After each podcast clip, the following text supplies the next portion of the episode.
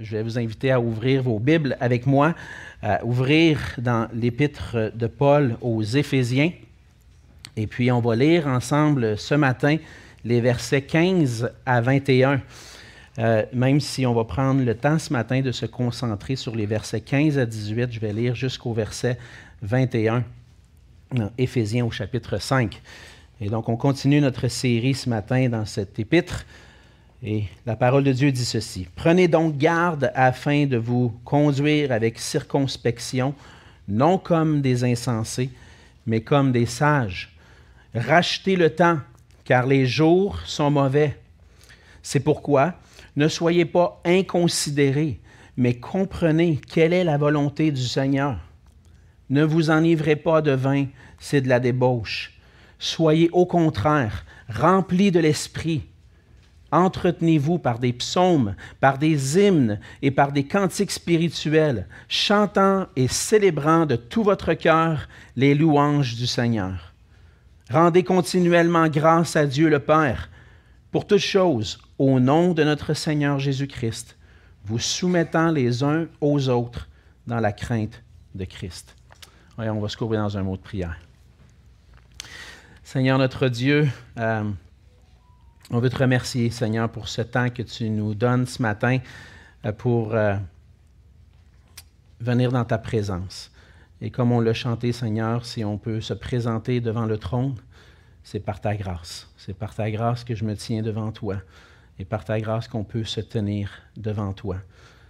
Et c'est par ta grâce, Seigneur, qu'on peut trouver secours auprès de toi dans tout ce que nous pouvons vivre et on peut être secouru dans nos besoins en s'approchant de ton trône de grâce.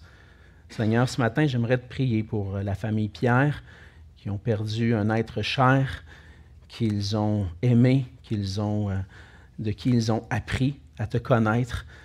Et Seigneur, qui a exercé un ministère en Haïti pendant plusieurs années, et on te prie, on te remercie pour Papa Pierre et son, et son ministère là-bas.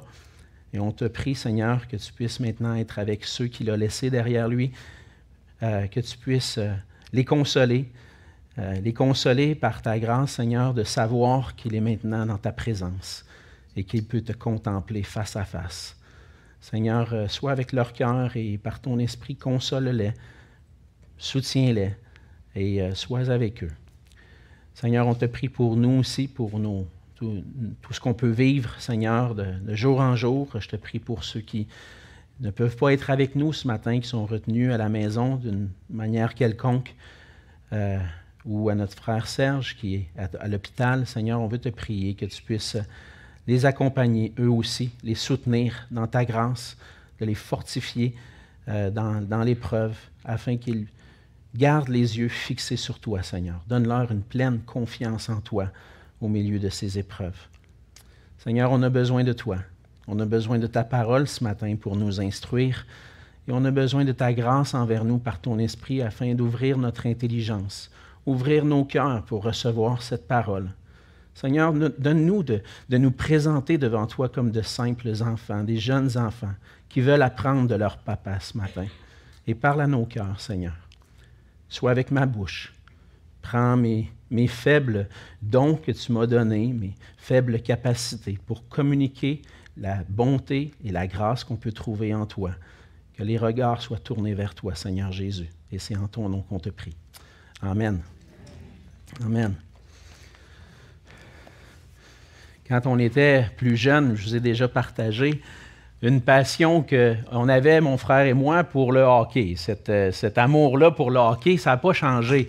Et puis, euh, je vous ai déjà raconté que quand on était plus jeune, on jouait au hockey dans la rue, on s'amusait, et puis euh, on trouvait notre inspiration auprès des joueurs qu'on regardait à la télévision. Et puis, lorsqu'on regardait les Canadiens, les Nordiques jouer, et surtout jouer l'un contre l'autre. C'était euh, la, rivalité dans notre famille aussi, pour ceux qui ont connu cette rivalité entre les Canadiens et les Nordiques. Bien, on regardait les joueurs euh, et puis on s'inspirait d'eux. On, voulait reproduire les mêmes gestes, on voulait reproduire les mêmes trucs qu'ils faisaient. Et peu importe le sport, je pense qu'il y en a d'autres ici qui vont s'identifier plus au foot, hein, au soccer ou euh, à, d'autres sports que vous aimiez, lorsque vous regardez à la télévision, vous regardez votre joueur préféré, il vous inspire. Oh wow, il vient de faire une belle feinte. Je vais essayer ça la prochaine fois, je vais être sur le terrain, je vais essayer cette feinte-là. Et puis, on essaie de reproduire le talent de ces joueurs-là. Dans mon temps, c'était Patrick Roy qui était populaire. Et Patrick Roy, le gardien des Canadiens, a amené un style qu'on peut voir maintenant presque tous les gardiens pratiquer. On parlait du style papillon. Il mettait ses genoux par terre et puis il faisait comme un papillon pour bloquer les tirs. Et aujourd'hui, on regarde le hockey, presque tous les joueurs, presque tous les gardiens ont adopté ce style-là. Patrick Roy, il a eu une influence. Les gens l'ont regardé et ont essayé de reproduire ce qu'il a accompli. Mais c'est un peu inévitable. Parce qu'on s'identifie. On est des personnes qui aiment s'identifier à d'autres personnes. On apprécie ça. Puis, dans un sens, on voit aussi que ça influence nos comportements. Si on s'inspire d'une personne, on va chercher à reproduire les attitudes ou les comportements qui sont semblables aux siens. Peut-être que ce n'est pas dans le sport, mais c'est dans, dans un autre domaine. Vous avez quelqu'un qui vous inspire et vous essayez de reproduire ses comportements, ses attitudes. Et c'est pour ça, bien souvent, qu'on va enseigner à nos enfants d'avoir des bonnes influences.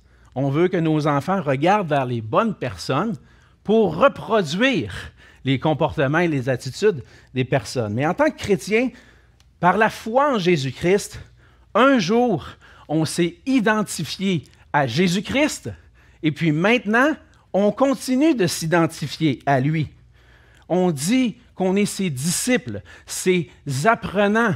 On apprend de Jésus. Et lorsque Jésus est entré dans notre vie, il nous a donné une nouvelle identité qui a changé complètement notre manière de nous percevoir, mais aussi notre manière de vivre, de penser, d'agir. Parfois, toutefois, il arrive qu'on continue de vivre selon notre ancienne nature, ou qu'on on ait des combats avec des attitudes qui étaient là auparavant. Et dans le passage de ce matin, Paul, en fait, continue son exhortation aux chrétiens qu'il a commencé au début du chapitre 4. À partir du chapitre 4 d'Éphésiens, on voit comment vivre la nouvelle identité qu'on a en Jésus-Christ, mais comment la vivre dans nos attitudes, dans nos actions on a vu ensemble que maintenant que nous sommes en Jésus-Christ et qu'on a goûté à toutes les bénédictions qui se trouvent en lui, on doit maintenant manifester la personne de Jésus-Christ dans notre être. On est maintenant des enfants de Dieu. Et Paul va exhorter au début du chapitre 5 d'imiter notre Père. Devenez des imitateurs de Dieu comme des enfants bien-aimés. C'est son exhortation et on est disciple de Jésus-Christ, donc on va chercher à marcher dans l'amour à la manière de Christ. Et on continue comme ça, Paul donne des exhortations. Voici ce que ça veut dire maintenant de marcher à la manière de Christ. On dit que c'est plus maintenant comme les païens, mais comme des enfants de Dieu. Et la semaine dernière, on a vu dans les versets 8 à 14 que Paul a mis un accent particulier sur le fait que nous sommes maintenant lumière et que nous devons, nous devons maintenant manifester les œuvres de la lumière et non les œuvres des ténèbres. Et dans la section qu'on va voir ce matin, Paul met maintenant l'accent sur le fait que les enfants de Dieu doivent se conduire avec sagesse. Et on va voir ensemble que puisqu'on est appelé à être lumière, nous devons maintenant rechercher à nous conduire avec sagesse en étant remplis du Saint-Esprit. Ça implique trois actions importantes. Si je veux me conduire avec sagesse, ça implique trois actions qui sont présentées dans le passage. La première, on la voit au verset 15. Ça implique que nous devons prendre garde à la façon dont nous marchons. Paul va dire, prenez donc garde afin de vous conduire avec circonspection, non comme des insensés, mais comme des sages. On doit prendre garde en réalité, littéralement, ce que ça veut dire, c'est à la façon dont nous marchons. Le verbe employé ici dans l'original pour parler de la conduite avec circonspection, c'est vraiment de dire, de prendre garde à la façon dont je suis en train de marcher. On a vu qu'on doit marcher dans l'amour à l'exemple de Christ, mais on a vu aussi dans le passage la semaine dernière que Paul exhorte à marcher comme des enfants de lumière. Donc, si je veux m'assurer que je mets le pied en avant de l'autre et que je marche de la bonne façon, je dois veiller à la façon dont je marche. Le verbe ici, lorsque Paul dit prenez donc garde, il dit vraiment de veiller, de, s'assurer que ma marche est conforme à ce que le Seigneur veut. Mais il prend un verbe qui exprime une action continuelle. Prenez donc garde afin de vous conduire avec circonspection. Prenez garde, ce n'est pas juste une fois. C'est une action qui est continuelle. C'est un impératif qui a, qui a une action qui est continue. C'est une action que je dois entreprendre maintenant si je n'ai pas cette action-là dans ma vie. Mais c'est une action qui perdure aussi dans le temps. C'est aujourd'hui, c'est cette semaine, c'est la semaine prochaine, c'est dans un mois, dans six mois, dans dix ans, dans vingt ans. Si tu es un enfant de Dieu, tu vas veiller à la façon dont tu marches. Autrement dit, jusqu'à la fin de tes jours, si tu es engagé à suivre Jésus-Christ, jusqu'à la fin de tes jours, chaque jour, tu vas veiller sur la façon dont tu marches. C'est important.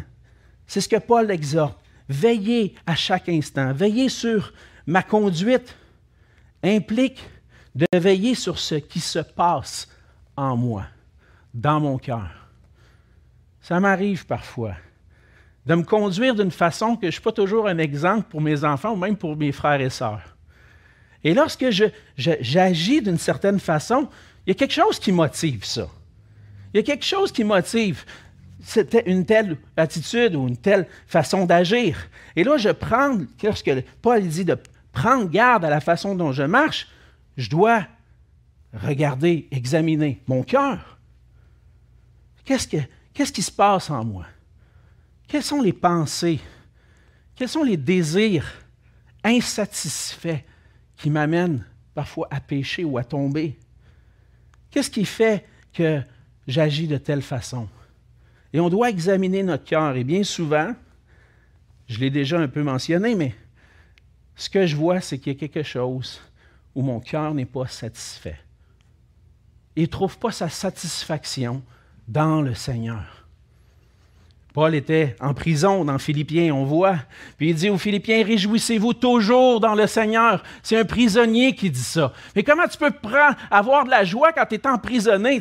C'est pas ça. Hein, j'aimerais bien mieux être dehors puis prêcher l'Évangile au monde. Hey, j'ai mon ministère efficace, moi, là, là. Seigneur, pourquoi tu me gardes en prison, là? Réjouissez-vous toujours. Paul était satisfait, content de la situation où il se trouvait. Et lorsque des mauvaises attitudes sortent de mon cœur, c'est parce qu'il y a un désir qui n'est pas satisfait dans mon cœur. Est-ce que c'est un désir qui est selon Dieu? Et je dois examiner mon cœur. Prenez garde veille. Puis on doit examiner constamment notre cœur, parce que Paul va le dire clairement, prenez garde à la façon dont vous marchez, non comme des insensés, mais comme des sages. Donc, il dit, évitez d'agir, de marcher comme des insensés. Et là, Paul montre cet exemple-là pour qu'on puisse regarder comment marchent les insensés. Les insensés, c'est ceux qui agissent sans réfléchir. Leur conduite n'a aucun sens. Vous avez probablement côtoyé dans votre vie des gens insensés qui prenaient des décisions, puis qui allaient de l'avant, puis qui disaient Man, où c'est qu'il s'en va avec ce choix-là? Pourquoi il a décidé de faire ça? Ça n'a aucun sens. Puis tu entends comment il pense, tu regardes comment ils agissent, puis ça n'a pas de sens.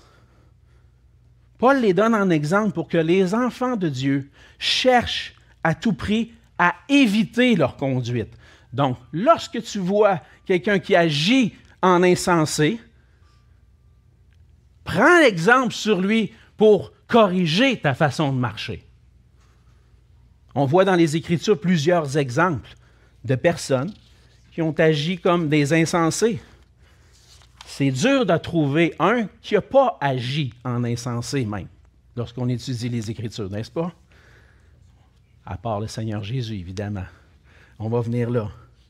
Mais Paul va dire d'ailleurs dans Corinthiens que les exemples qu'on voit dans l'Ancien Testament, parfois d'autres qu'on voit dans le Nouveau Testament, sont des exemples pour qu'on puisse éviter d'agir comme eux.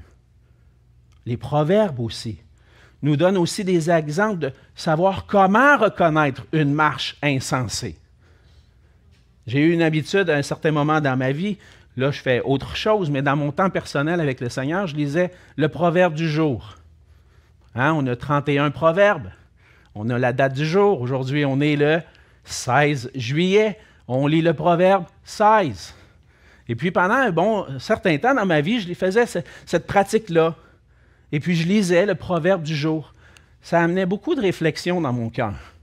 Est-ce que je suis en train d'agir comme un insensé? Est-ce que je suis en train de marcher comme un sage? On veut reproduire ceux qui sont sages. On veut éviter d'être insensé. Bien souvent, mes parents, lorsque j'étais jeune, puis on va faire de temps en temps la même chose avec nos enfants. Quand on veut que nos enfants évitent une façon d'agir, on va montrer un exemple. Et puis, dans bien des cas, mes parents nous ont donné des exemples. Ils voulaient qu'on soit des bons gestionnaires dans nos finances. On travaillait pour mon père, mon frère et moi, on faisait un petit peu d'argent de poche. Ils nous ont montré comment bien gérer les sous. On a un frère hein, ici euh, qui, nous visite, André. Il donne des cours à l'église de Longueuil pour comment bien gérer les sous, pour avoir la sagesse de bien gérer les choses. Et puis là, Lorsque mes parents voulaient me, donner un exemple, ils regardaient, ils disaient Regarde lui. C'était pas pour le dénigrer, mais pour dire Vois-tu les choix qu'il fait? Qu'est-ce que ça l'amène, ces choix? Ça amène-tu au bon endroit? Non, ça n'est pas à la bonne place. Il dit qu'il manque d'argent, mais à tous les jours, il va dîner au restaurant. À toutes les fois qu'il peut dépenser, il y a une scène dans ses poches, il faut qu'il ait dépense. C'est pas, pas comme ça. Il faut que tu apprennes à te maîtriser, que tu gères bien tes finances. Mes parents ont eu, malheureusement, ils ont vécu dans des foyers où les parents, leurs parents avaient des, problèmes avec l'alcool. Et ma mère me citait parfois les exemples de mon grand-père. Voici comment ça se passait à la maison. Tu ne veux pas tomber là-dedans. Tu ne veux pas tomber dans une dépendance envers la boisson. Donc, Paul fait la même chose ici dans le passage. Il dit Regarde les insensés, puis assure-toi que tu n'es pas en train d'agir de cette façon-là. Il donne des mauvais exemples pour qu'on puisse suivre le bon exemple. Et c'est ce qu'il va faire dans la suite. Il va dire non comme des insensés, mais comme des sages. La différence entre l'insensé et le sage, c'est que l'insensé agit de manière irréfléchie, alors que le sage prend le temps de réfléchir. Est-ce un bon choix? Est-ce que ma, ma, conduite est conforme à ce que le Seigneur me demande? Et pour vivre comme des sages, on doit constamment rechercher à vivre comme des sages, à veiller sur notre voie. On doit rechercher la sagesse continuellement. Oui, mais où est-ce que je peux avoir la sagesse? Où est-ce que je peux acquérir cette sagesse-là? Hein, L'Épître de Jacques nous dit si quelqu'un veut avoir de la sagesse, qu'il la demande à Dieu, hein, qui va donner à tous, sans, limite. on doit croire, par exemple. Mais Seigneur, OK, donne-moi la sagesse. Euh, j'attends pas longtemps comme ça. Hein, parce que le Seigneur nous a donné sa sagesse dans sa parole. On veut puiser dans la parole de Dieu pour savoir comment vivre avec sagesse. La parole de Dieu nous donne des mauvais exemples pour dire fais attention, mais elle nous donne des bons exemples aussi pour dire ça, c'est la bonne façon d'agir. On peut trouver dans les proverbes, comme je le disais tout à l'heure, des exemples de personnes insensées, mais on a aussi des exemples de sagesse. Et le livre des Proverbes nous explique où commence la sagesse. Le Proverbe 1, le verset 7 à 9. Vous connaissez bien, pour plusieurs, vous connaissez bien ce passage-là, la crainte de l'Éternel est le commencement de la science. Les insensés méprisent la sagesse et l'instruction. Donc, où commence la sagesse? La sagesse commence dans la crainte de Dieu. Lorsqu'on reconnaît Dieu pour qui il est, le Dieu de l'univers, le Seigneur de toutes choses, celui qui règne sur toutes choses, lorsqu'on le reconnaît comme notre Créateur, je ne viens pas d'une longue série d'évolutions, de changements. J'ai un Dieu qui m'a créé. Alors que j'étais dans le ventre de ma mère, il m'a formé. Est-ce que j'ai reconnu ce Dieu-là pour qui il est? Est-ce que je reconnais Dieu comme celui qui m'a créé, celui qui a le pouvoir sur toute chose, celui à qui je dois la révérence? La sagesse commence lorsqu'on reconnaît Dieu pour qui il est et lorsqu'on se soumet à sa volonté. Mais le proverbe continue. Voici où ça commence. Crains l'Éternel. Mais il dit aussi, écoute mon fils, l'instruction de ton Père, et ne rejette pas l'enseignement de ta mère, car c'est une couronne de grâce pour ta tête et une parure pour ton cou. En général, des parents qui craignent le Seigneur sont une bonne source d'instruction pour apprendre la sagesse. Et c'est mon encouragement pour vous qui avez des enfants. Peut-être même vos enfants sont rendus à l'âge adulte. Continuez de montrer un exemple de sagesse envers vos enfants. Peut-être qu'un jour, le Seigneur va toucher leur cœur à travers ça. Ils vont dire, moi, je sais, je, veux vivre, je veux connaître cette sagesse-là. Je veux connaître ce qui, rend sage, qui m'aide à prendre des bonnes décisions.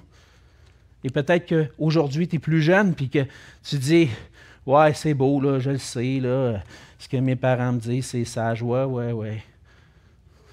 À un moment donné, ça m'arrivait aussi, j'ai été jeune. Ton cœur désire quelque chose, tes parents disent le contraire, tu dis Ah, sont-ils fatigants? Je leur ai jamais dit. Mes enfants me l'ont jamais dit. Mais des fois, je sais qu'ils pensent. Mais on désire tellement leur bien. Hein? On désire ce qu'il y a de mieux pour eux. On désire la sagesse. Et si tu es un parent chrétien, peut-être que tu as eu des parents chrétiens, continue de t'inspirer d'eux, de vivre selon leur sagesse. Aujourd'hui, j'ai 46 ans. Je pense plus comme un adolescent. Aujourd'hui, je dis, ouais, c'est beau, là, c'est correct. Aujourd'hui, ils ont tellement bien fait de m'enseigner ça j'apprécie aujourd'hui qu'il l'ait fait. Mais si tu veux apprendre, regarde les modèles de ceux qui marchent avec le Seigneur, de ceux qui craignent l'Éternel. C'est des sages, eux. Apprends d'eux. C'est pour ça qu'on se tient ensemble. On a un désir ensemble de chercher la face de Dieu, de connaître notre Dieu, de le craindre, de grandir, de marcher avec sagesse. On s'inspire les uns des autres. On s'influence les uns les autres parce qu'on veut grandir, on veut marcher, on veut prendre garde à la façon dont on veut marcher. Mais l'exemple qu'on a et qu'on doit chercher à imiter, c'est le Seigneur Jésus lui-même. Paul va dire au verset 2, un peu plus tôt, marchez dans l'amour à l'exemple de Christ. Où est-ce que je vais trouver la sagesse? Auprès de mon Sauveur, auprès de mon Seigneur, Jésus-Christ. Qu'est-ce qu'il a fait?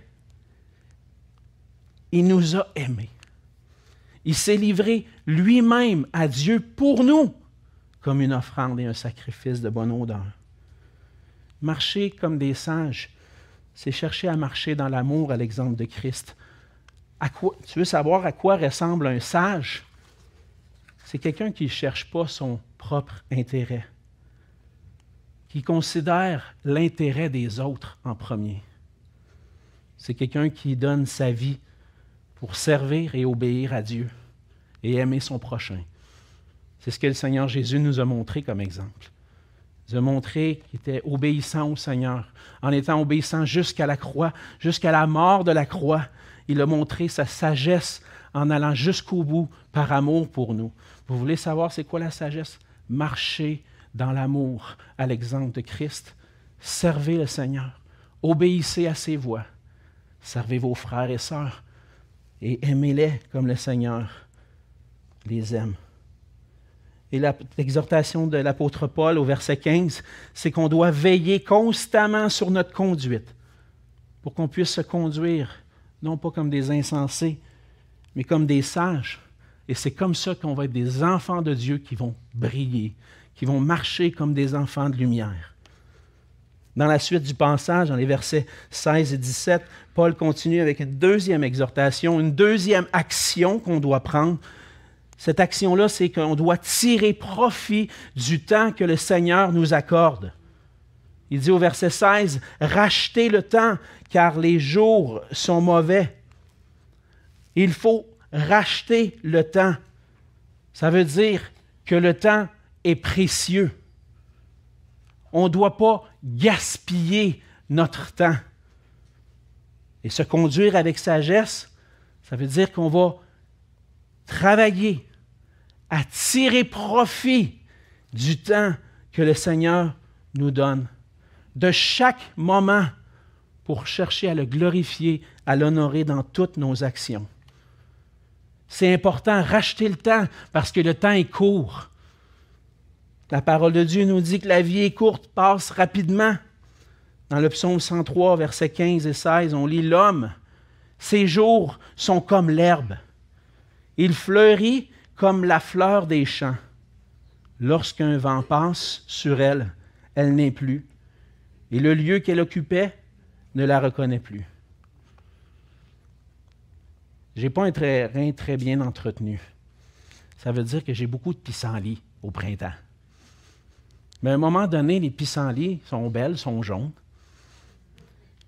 Dans notre culture, ce n'est pas nécessairement ce qu'on veut sur notre terrain. Mais à un moment donné, la pissenlit est plus jaune. Elle devient blanche. Puis quand on la prend, on faisait ça quand on était petit, on soufflait dessus. Ça s'envolait. Ça, c'est notre vie. Les pissenlits ne durent pas longtemps. Notre vie ne dure pas longtemps. La vie est courte, puis elle passe tellement rapidement que je dois veiller sur chaque instant pour user de sagesse. C'était la prière de Moïse dans le psaume 90, verset 12. Enseigne-nous à bien compter nos jours, afin que nous appliquions nos cœurs à la sagesse. Ça, c'est une prière de chaque jour, parce que chaque jour compte. Aujourd'hui compte pour demain. Et demain va compter pour après-demain. Et chaque jour a son impact sur le lendemain. Et ce qu'on veut, c'est chercher de tout cœur la sagesse pour se conduire avec sagesse selon la volonté de Dieu. Et Paul va donner une raison. Rachète le temps, tire profit de chaque moment parce qu'on vit dans des jours mauvais. Ce que ça veut dire, c'est que le jour, l'époque, la, la, société dans laquelle tu vis présentement, c'est mauvais. Et puis, elle risque et elle va t'influencer. Et lorsque je prends profit de chaque instant, je veux m'assurer que je ne suis pas en train de participer dans ces jours mauvais. Les jours mauvais font référence à l'époque, la culture. Paul a déjà parlé de la façon de vivre des païens, de ceux qui n'appartiennent pas à Dieu. Les jours mauvais, c'est je regarde autour de moi puis je ne vois pas la crainte de Dieu. Je vois au contraire tout ce qui va à l'encontre de ce qui glorifie Dieu. Paul dit fais attention, on vit dans des jours mauvais. Cette façon de vivre des gens autour de nous est insensé, impur. Elle marque les jours dans lesquels vivait Paul et les premiers chrétiens, mais les choses n'ont pas beaucoup changé. Sinon, se sont empirées avec le temps. Paul pouvait dire ça dans son temps. Ah, c'était là 2000 ans. Ça s'est amélioré avec le temps. Ah, la société évolue. Ah, on évolue, on prend du mieux. peut-être dans certains domaines, mais pas dans la crainte de Dieu. Et on peut dire qu'on vit dans des jours mauvais. On ne vit pas dans, dans, un temps où on voit les gens rechercher la sagesse auprès de Dieu. Les gens ont de moins en moins la crainte de Dieu. Les jours sont mauvais, la culture ambiante peut nous influencer et c'est pour ça qu'on doit racheter chaque moment, tirer profit autant que possible du temps que le Seigneur nous accorde. Le, Seigneur nous donne du temps. Alors, qu'est-ce qui occupe mon temps? Hein, je l'ai dit, Paul il dit de veiller prendre garde à ce qui se passe dans mon cœur, mais veiller sur ma voix, sur la façon dont je marche. Qu'est-ce qui occupe mon temps? Si chaque instant de ma vie compte, si ma vie va passer, puis elle aura pu, elle va s'évanouir en un instant comme une vapeur, je dois examiner si ce que je fais est en train de glorifier Dieu. Est-ce que je suis dans la bonne voie? Bien souvent, on peut se questionner sur nos actions. Puis là, on se dit, ouais, ben, il n'y a rien de mal là-dedans. Ben, on va donner des exemples concrets. Je m'en vais en vacances, là, dans une semaine. Est-ce que ça va glorifier Dieu, ce que mes vacances? Ben, ça dépend de ce que je vais faire pendant mes vacances. Est-ce que je vais me reposer dans le Seigneur? Ou je vais me divertir?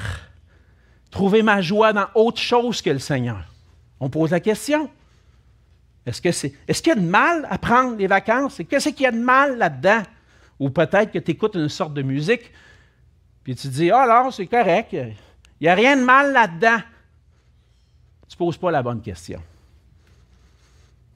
Est-ce que cette action-là t'amène à glorifier Dieu le plus? Est-ce que ça contribue à la gloire de Dieu, ce que tu es en train de faire? Et ça, c'est la question qu'on doit se poser. Mais c'est qu'est-ce qu'il y a de mal? Non. Est-ce que ça t'aide à glorifier Dieu? Parce qu'il y a beaucoup de choses qui sont pas mal en soi. Mais est-ce que ça m'amène à glorifier Dieu? Le Seigneur nous dit qu'il y a un temps pour chaque chose par, par moment. Une action peut être bonne, à d'autres moments, non. Parfois, une chose est bonne pour un peu de temps, mais pas pour trop longtemps. Si je m'entraîne pour être en forme, hein, on mène des vies un petit peu plus sédentaires. Avec les années, tu vois la bedaine, elle, grossit un petit peu. tu regardes la balance, ah! Ça n'a pas de bon sens, cette affaire-là. Mais pas juste ça. Tu te sens un petit peu plus fatigué. Puis là, arrive la fin de soirée, puis tu dis Oh, je suis brûlé, mon ami. Je suis pas assez en forme. Fait là, je vais mettre un petit peu, je vais prendre du temps pour me mettre en forme. Mais dans quel but? Mais parce que je veux être plus efficace, je veux avoir l'énergie, je veux être en santé pour pouvoir faire des choses pour la gloire de Dieu. Mais je peux m'entraîner aussi puis passer mes soirées sur le bench press. Là, je regarde. Quand je vais être. Je regarde mes muscles. Pas pire. Quand je vais me promener sur la plage cet été, vont-tu voir mon six-pack?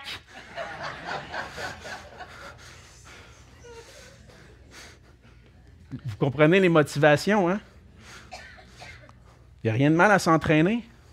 Qu'est-ce que tu recherches à travers le temps que tu prends pour t'entraîner et te mettre en forme? Tu peux écouter la télé aussi. Écouter les nouvelles te tenir informé. Tu allumes Radio-Canada, puis tu écoutes les nouvelles.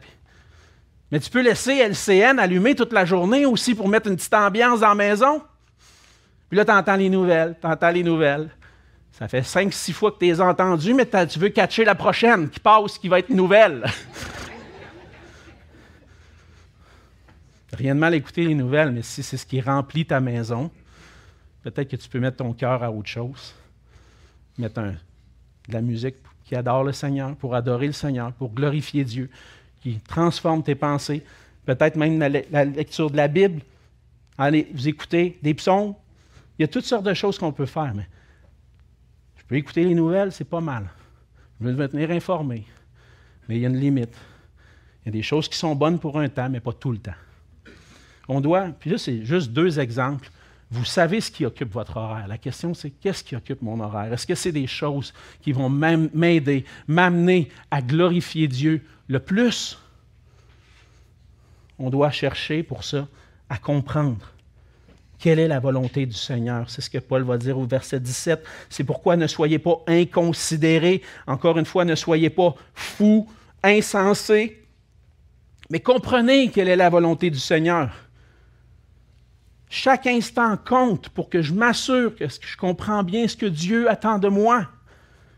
Il ne s'agit pas ici de savoir la volonté du Seigneur, à savoir si tu dois changer d'emploi ou si tu dois t'acheter une voiture neuve. Oui, tu peux prier pour ça, puis demander que le Seigneur te guide. Mais ce que Paul est en train de dire, c'est cherche à comprendre ce que Dieu t'a révélé dans sa parole pour connaître sa volonté. Là où tu vas trouver la volonté de Dieu, c'est dans sa parole. Ça fait, je n'ai pas compté les mois, mais ça fait plusieurs mois qu'on est dans Éphésiens. Il y a plein d'instructions, puis on avance un petit verset à la fois. Pourquoi? Parce qu'il y en a trop. Il y a tellement de choses. Je mets en moyenne entre 12 et 16 heures par semaine pour étudier le passage. Puis à toutes les fois, je dis, man, j'ai jamais lu ça dans ma vie, moi. Ben, je l'ai lu, mais j'ai jamais réfléchi à ça. Chercher la volonté du Seigneur, c'est plonger nos regards dans sa parole pour comprendre sa volonté qui nous est révélée dans les Écritures. Le Saint-Esprit veut qu'on vive avec sagesse, veut nous amener à vivre avec sagesse. Il fait en nous transformant nos cœurs, mais il fait aussi par, par le fait que les Écritures sont inspirées de Dieu. Le Saint-Esprit a parlé. Cherche à connaître la volonté de Dieu. Celui qui cherche à comprendre la volonté du Seigneur, puis qui va agir conformément à la volonté du Seigneur, va être sage. Merci Seigneur de nous avoir donné ta parole. Aide-moi maintenant, enseigne-moi pour que je puisse marcher avec sagesse. Il ne s'agit pas non plus seulement d'étudier la Bible. Ah, je peux être très connaissant sur l'arrière-plan d'Éphésiens, ce qui se passait à ce moment-là.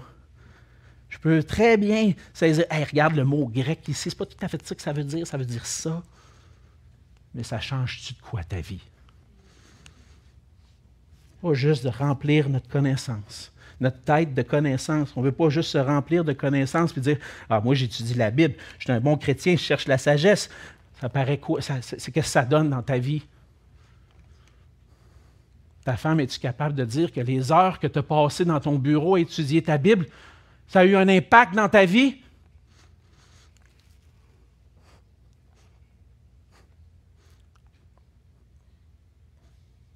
Je sais que ma femme, des fois, elle va dire Coudon, il étudie-tu la parole, lui, ce gars-là? Parce que des fois, on agit en insensé.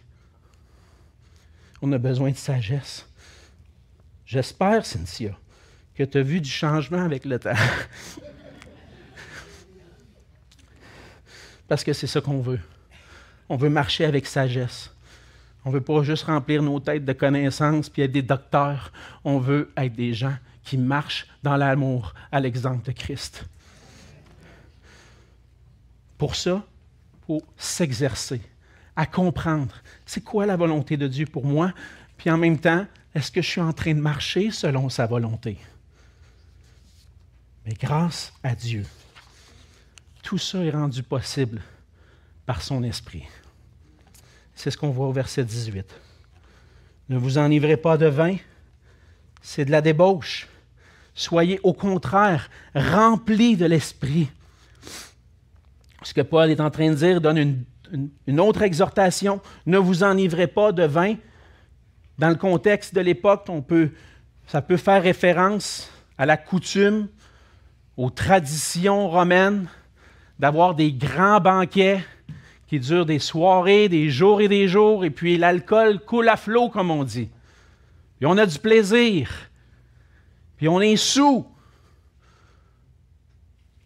Ou les fêtes cultuelles de la déesse Diane qui se terminaient aussi en prenant un coup, en buvant. S'enivrer ici, c'est être sous, être chaud. Paul va dire, c'est de la débauche. C'est de l'impureté. Touchez pas à, à ça. Puis aujourd'hui, je pense que ça inclut non seulement d'être sous l'influence de l'alcool, mais aussi des drogues, de toutes les substances qui peuvent nous enlever notre capacité à, être, à réfléchir, à chercher la sagesse, puis à nous maîtriser. Les substances qui nous font perdre notre capacité, qui nous font perdre notre maîtrise, c'est complètement insensé puis contraire à la sagesse. Est-ce que ça veut dire que je ne peux pas boire une bière ou un verre de vin de temps en temps? Je la vois venir, la question.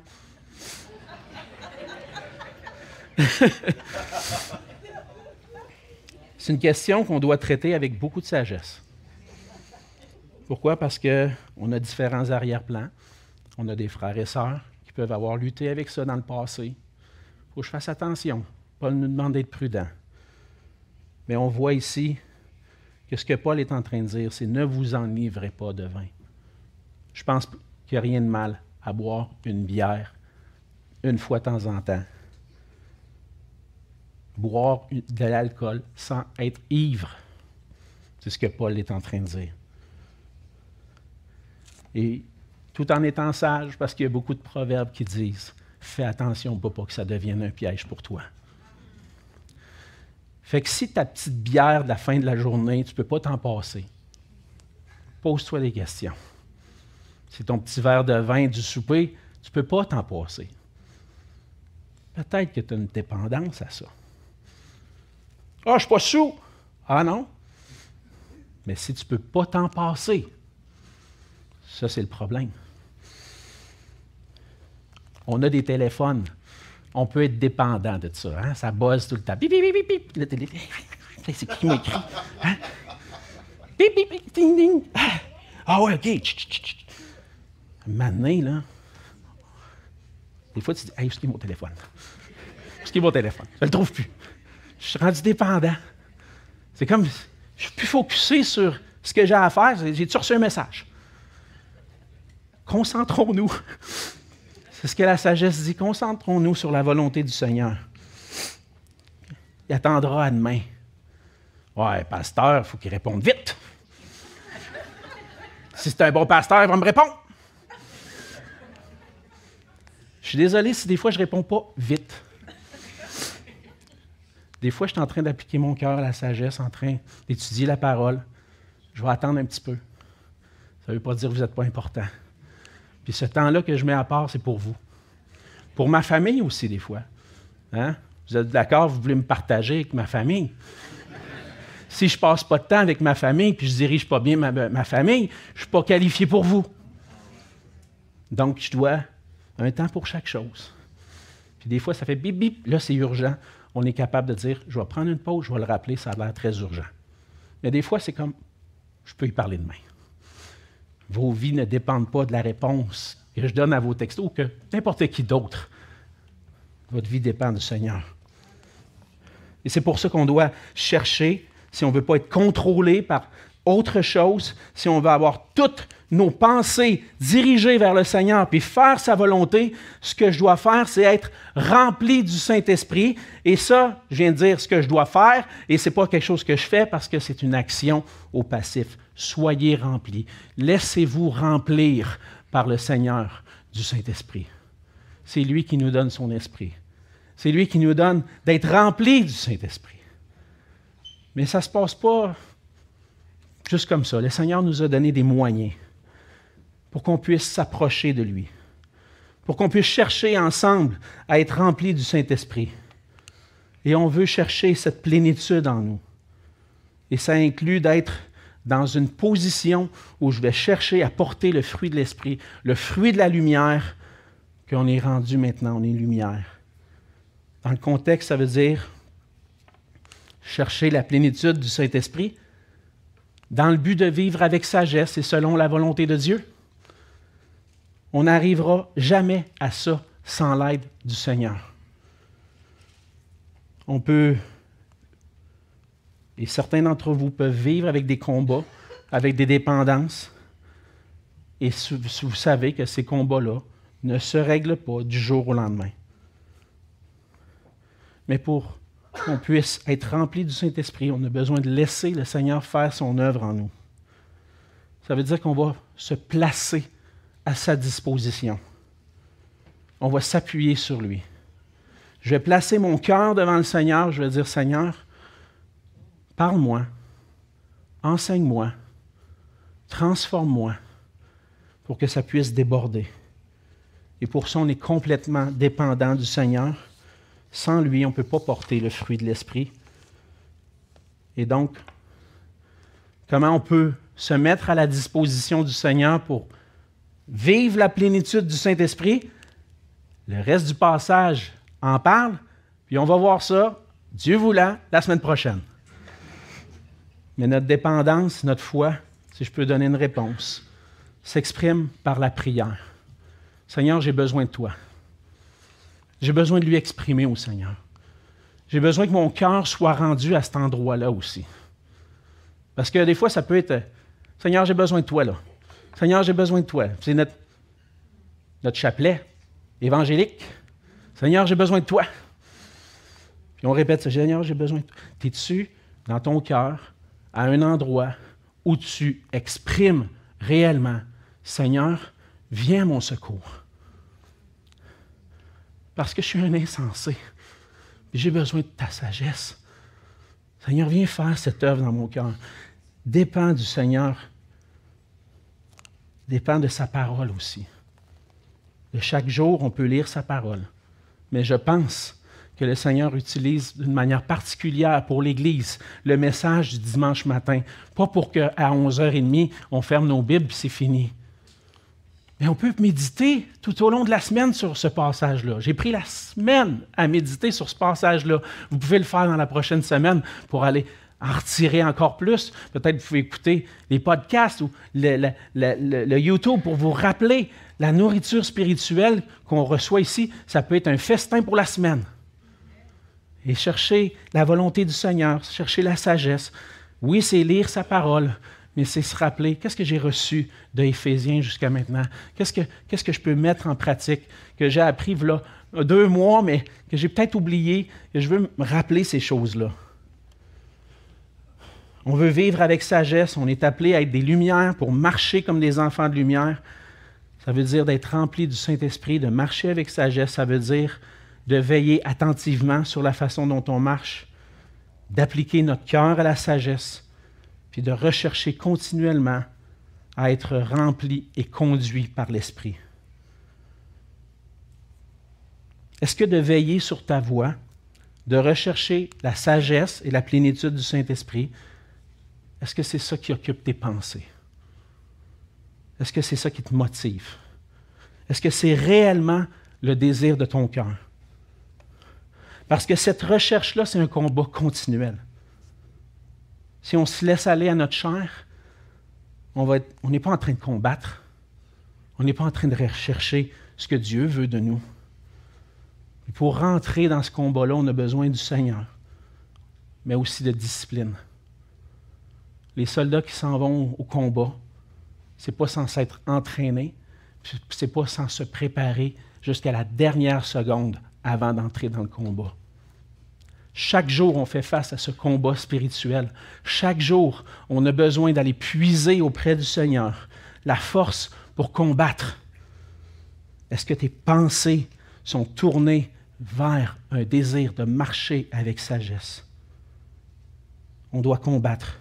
C'est une décision au quotidien. Puis peut-être que cette décision-là commence aujourd'hui pour toi. On a un exemple de sagesse dans les Écritures. Jésus-Christ, on l'a mentionné tout à l'heure, qui est marché d'une manière sage en étant dans la crainte de Dieu, en obéissant à Dieu jusqu'à la croix. Et c'est grâce à lui, grâce à ce qu'il a acquis pour nous au calvaire par son sang versé, qu'on peut avoir nos péchés pardonnés, qu'on peut maintenant trouver la sagesse en Dieu, qu'on peut s'approcher de Dieu dans la crainte et recevoir sa sagesse. La sagesse commence en pliant le genou devant Jésus-Christ, devant la croix, puis en réalisant ton besoin d'être sauvé. C'est juste à partir de ce moment-là lorsque tu auras reconnu Jésus comme ton sauveur, comme ton Seigneur, puis tu auras dit, lui, je veux le suivre, c'est là que le Seigneur nous donne son esprit pour vivre avec sagesse. Peut-être que ce, moment-là commence pour toi aujourd'hui. Mais si c'est pas, si c'est déjà fait, déjà j'ai placé ma confiance en le Seigneur Jésus-Christ. C'est lui mon sauveur, c'est lui mon Seigneur. Mais encore une fois, aujourd'hui, tu as besoin peut-être de te reconsacrer au Seigneur, puis de dire, Seigneur, j'ai besoin de toi, j'ai besoin de ta sagesse. Viens à lui. Exprime ta dépendance. Reçois de lui ce qui est nécessaire pour vivre avec sagesse. Et ma prière, c'est que le Seigneur fasse de nous un peuple fidèle, des enfants de lumière qui marchent en apportant sa lumière tout en étant remplis de sagesse et de l'esprit. Prions. Mais Seigneur notre Dieu, c'est une grâce que nous avons de te connaître. Oui, Seigneur Jésus, tu es ma sagesse. C'est toi qui guides et qui conduis mon chemin. Et j'ai besoin de toi, Seigneur. Tu connais mon cœur, tu connais les, les journées où mon cœur est insatisfait, où je suis en train de poursuivre autre chose que ta gloire. Seigneur, je veux te venir devant toi avec un cœur brisé, Seigneur.